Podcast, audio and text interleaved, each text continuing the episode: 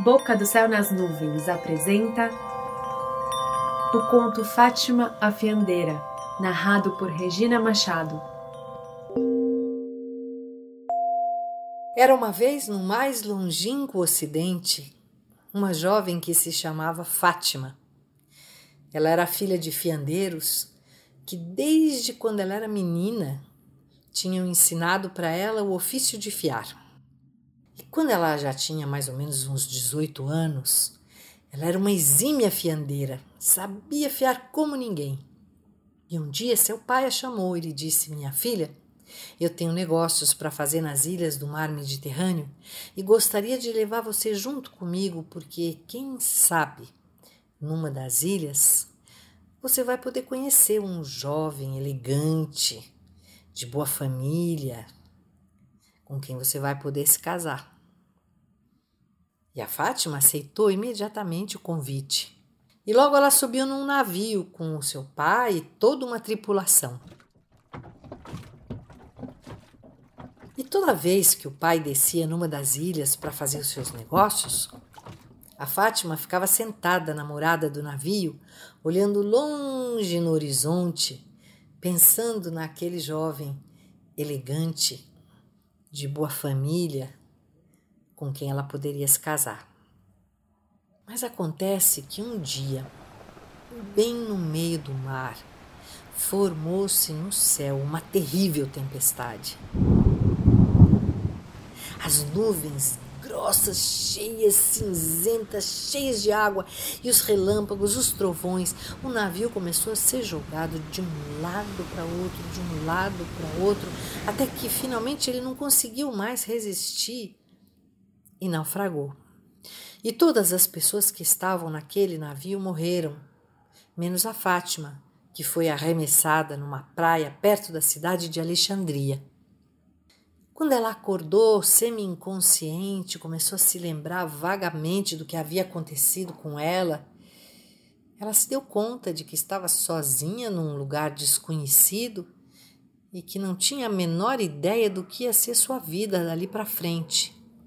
E quando ela andava de um lado para outro da praia sem saber o que fazer, apareceu ali uma família, que era uma família de tecelães.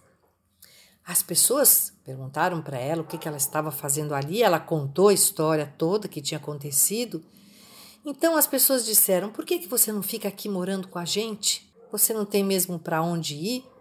E foi assim que a Fátima começou a aprender um novo ofício, o ofício de tecer.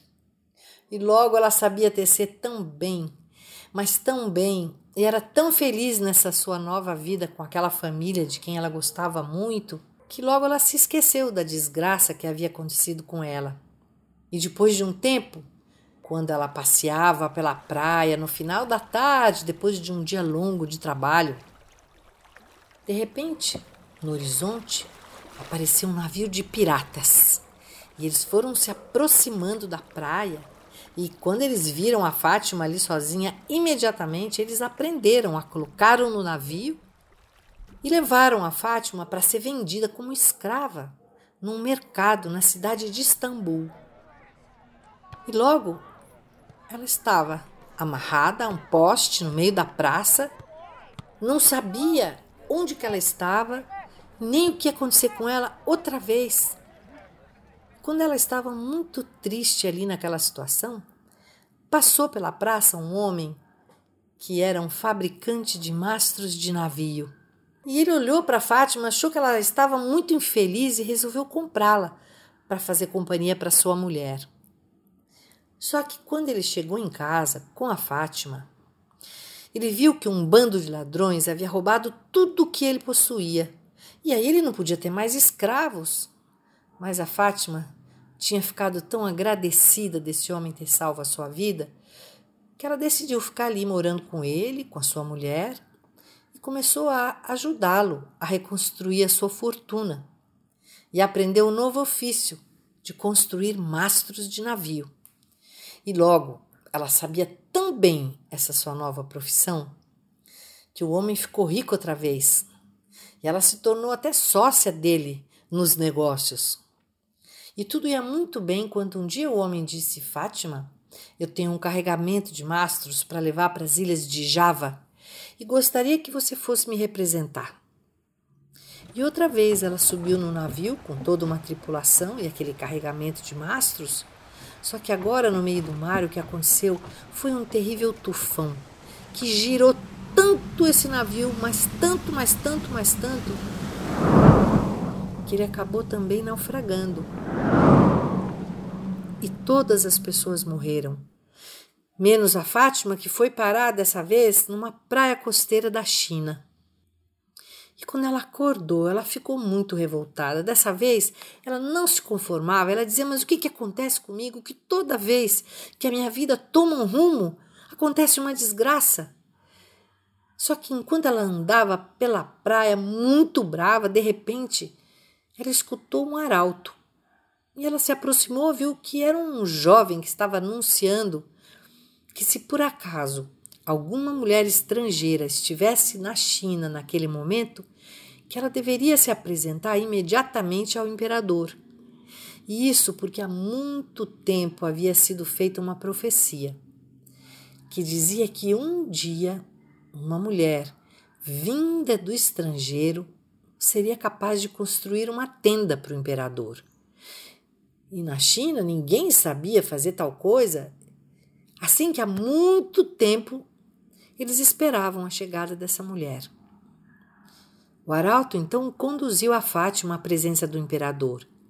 E assim que ele a viu, ele perguntou mulher: Você é capaz de fazer uma tenda para mim? E a Fátima respondeu: Acho que sim. Então me diga, do que, o que, que você precisa, em primeiro lugar, o, o que, que é necessário para que você possa fazer essa tenda? A Fátima disse: Bom, em primeiro lugar, eu preciso de cordas bem resistentes. O imperador ordenou que todo tipo de cordas que havia na China fosse colocado diante dela, e ela examinou um por um daqueles materiais, mas viu que nada servia para o propósito que ela tinha. Foi então que ela se lembrou do tempo em que havia sido fiandeira pôde fiar cordas muito resistentes para fazer aquela tenda. É, e do que, do que mais você precisa? perguntou o imperador. Bom, agora eu preciso de um tecido, de uma tela bem forte.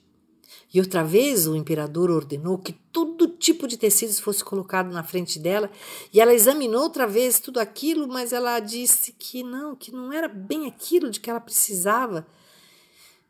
Foi então que ela se lembrou do tempo em que havia sido tecelã e pôde tecer uma tela muito resistente para fazer a sua tenda. Você precisa de mais alguma coisa? perguntou o imperador. Sim, agora eu preciso de estacas. E outra vez, como nada servisse, ela se lembrou do tempo em que havia sido construtora de mastros de navio. E assim ela confeccionou estacas muito boas. A única coisa que ela precisou então foi se lembrar de todas as tendas que ela já tinha visto na sua vida. E foi assim que ela pôde construir uma tenda magnífica para o imperador. O imperador, quando ele viu aquela maravilha, ele ficou tão encantado que ele disse: Mulher, você realizou a profecia que meu povo esperava tantos e tantos séculos. Você pode pedir o que você quiser. O que você quiser lhe será dado. E a Fátima respondeu: Eu não quero nada. A única coisa que eu quero é ficar morando aqui na China. Eu não tenho nenhum lugar para onde ir, eu não conheço ninguém. E o imperador consentiu. E a Fátima ficou morando ali na China. E depois de algum tempo, ela conheceu um jovem, elegante, de boa família, com quem ela se casou e com quem ela teve muitos filhos. E foi assim que ela percebeu que tudo aquilo que havia acontecido na sua vida, que no momento lhe parecera ser uma desgraça, tinha na verdade contribuído para sua felicidade.